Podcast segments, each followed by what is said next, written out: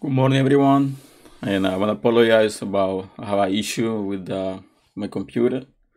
I'm making some changes and uh, I'm still working and to have them ready.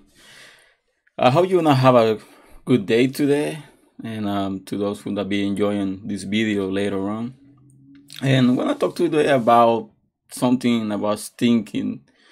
You know, I'm trying to do these live videos um, to teach about small um, small meanings, small thinkings I have. I have been like um, thinking a lot about the situation we are having um, as a church, and uh, I went through to something happened when uh, Jesus was teaching, you know, and when I go to the Bible to the Matthew chapter eight.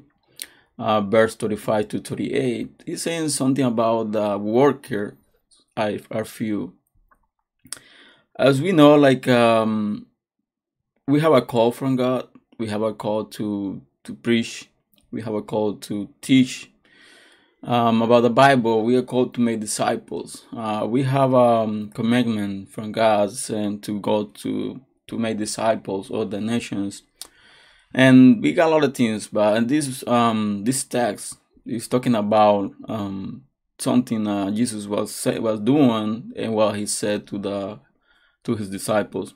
And the Bible says in uh, verse 35, it says, Jesus went through all the towns and villages and teaching in their synagogues, proclaiming the good news of the kingdom and healing every disease and sickness. We can see in this chapter um, some kind of specific things what Jesus was doing. And Jesus still doing this time, but not in himself. They're doing through, you know, the workers or um, the people who's preaching, who's teaching, who is talking about the, the good news of salvation. So Jesus said like he was going through like uh, towns and villages. But he's not only were going to towns, villages, he said the Bible, they were teaching in the synagogues of the you know the Jewish people. And not, only that, this was proclaiming the good news of the kingdom and healing every disease and sickness. So we have a call. We have a call as like uh, Christians.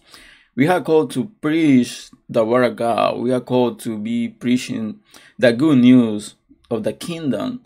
But not only preaching, you know, God told us we need to be doing the, you know, healing every disease and sickness. And this is something more deeper and something we need to have we need to be clear about it because who made that change, who made everything happen is the Holy Spirit. But we are like instruments when you know God and the Holy Spirit work through.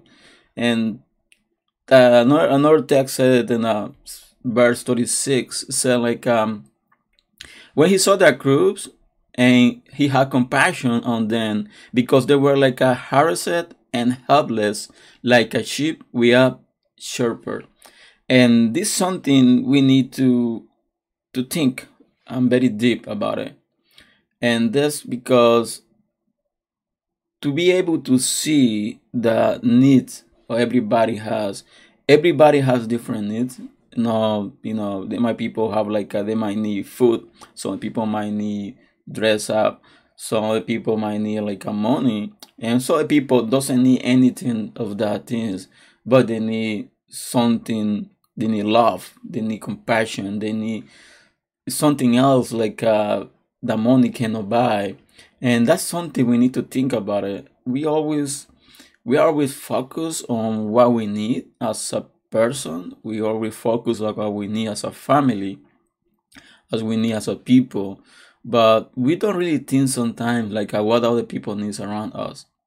And uh, jesus saying that so like uh, he saw the crowd and he said the bible said he had compassion on them. And that's something need to be in us compassion. Compassion is something we need to have for every person in the world every person around us every person our communities we need to have compassion for those people and what kind of compassion is uh, something get wrong with like a oh I have compassion for the people. It's not like a feeling sorry for those people. That's not. It's more than that. High compassion is like a, try to do something to help the people. Try to do something to you know give something what they need. That's more like a compassion. Is like um, do something else. Don't just don't feel bad or feel sorry about something. It's like a add do actions to try to help those people. And and the Bible said like because they were like a harassed and helpless, like sheep we are sharper. And that's something very deep because when we call like a sheep we are sharper. It's like a we don't have nobody who take care of us there's a lot of people they don't have nobody. They don't have they don't have family. They don't have nothing. They don't have even friends sometimes because they have been like a really bad situation where they have lost everything they have. And like i said not only talking about like uh, losing money something material i'm talking about that sometimes they have lost their faith. They have lost the you know the hope. And that's something we need to be focus as a Christians, as workers. We are workers of God. We are workers of the kingdom of God. Even if you are like a leadership, even if you don't are, you are not part of the ministry in your church, as a following of Jesus, as disciples of Jesus, we need to to do something. We gotta see what the people needs around us we don't need to have to be focused on what we need. The Bible says like uh, God take care of all needs. So we need to take care of the needs of the rest of the people. You know, the, the time is getting worse all the time. And that's very sadly, like um a lot of people's like uh, they don't want to know anything about God. They don't want to know anything about religion. And that's because the religion is more focused on the church itself. They're not focused on the needs of the people outside the churches in the community. And with that, with a church, it's like uh, it's set up in like a one community, but that church is not connected to the community. Something's happening. That's an issue right there, and need to be fixed because the church was placed in one community to serve the community where the church is placed. It's not only to gain, you know, to bring people together together. It's like uh, to work on the needs of that community has. And like I said, they have a lot of needs, not only about money, not only about food. Sometimes they need about emotion. They need to be healed with their emotion, be healed with like uh, with the love itself. And that's something that Jesus said, like uh, and the verse uh, 37 said, Then he said to his disciples, The harvest is uh, plentiful, but the workers are few. And like I said, there's a lot of people over there outside in the community that doesn't have nothing. They that lost everything. They have been lost the love for each other they don't trust each other. They don't trust other people. They don't believe in anything. They don't believe in god. They don't believe in the people. Sometimes they don't even believe in themselves. And that's something sad. That's something we need to be thinking about it how the community around us is. Because we see our life we see our family our family is okay. Our family is fine. They got like a food. They're like a they got bed you know it's like a, it's warm in the winter it's like a cool in the summer. So we are okay we are fine we got everything we need but we don't need to be just focused on our needs. We need to be focused on how we can help the people doesn't know jesus doesn't know god. And that's something very important that's something we need to be thinking about it. Because the bible said when jesus said to the disciples you know what? The harvest is plentiful but the workers are few. And that's true. And we might say, oh, but that charter was brought down like a, a thousand years ago. But there's people in this time, they're having the, the same needs that they have on that time. Because there's some people they don't have support. Some people doesn't have anything. And, and the verse 38 said, As the Lord of the harvest therefore to send out workers into his harvest field. And we will pray to God. Most of the time we said, like if we're like a ministry in a church, we're like a pastor or we work in a church. Most of the time we said, Oh God, you know, touch the people around the community to came to church. Go, you know, touch the people in our community to know about you. But we use praying to God you know, for the for the people, and this case for the harvest. But we don't pray God for the workers. And even us, even we sometimes we don't want to go out and work and take whatever the people need and support them. Even our, you know, we even we don't do that because we always say like, oh, that's not my job. Oh, that's not that's not something I have to do. I don't, you know, let the people, you know, who's you gotta take care of that, do it. That's not my job. My job is preaching in the pulpit. My my, my job is like a teaching in a, in a room. That's not my job. That's somebody else's job. I'm sorry, but that's everybody's job. It's not only for the people who own that ministry to go out and evangelize. There's all responsibility to see the people and have compassion and talk about the kingdom of God, talk about the news, the good news of the kingdom.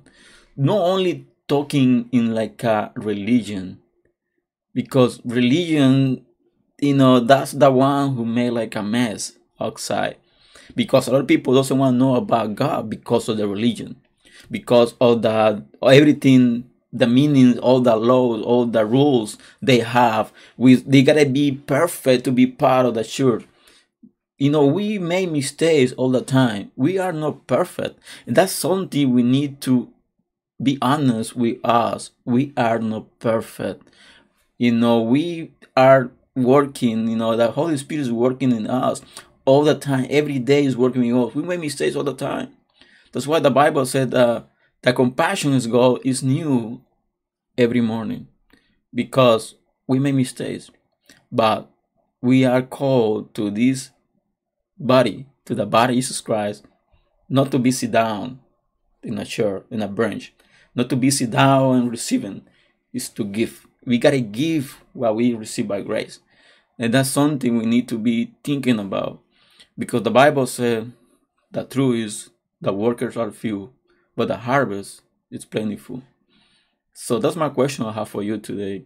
You might be a Christian, you might be part of a church, or you might go used to church. So you might have needs. And God is the one who gonna take care of those needs. But you need to look for a close relationship with God. You need to love to be closer with God, to go deeper in relationship with God.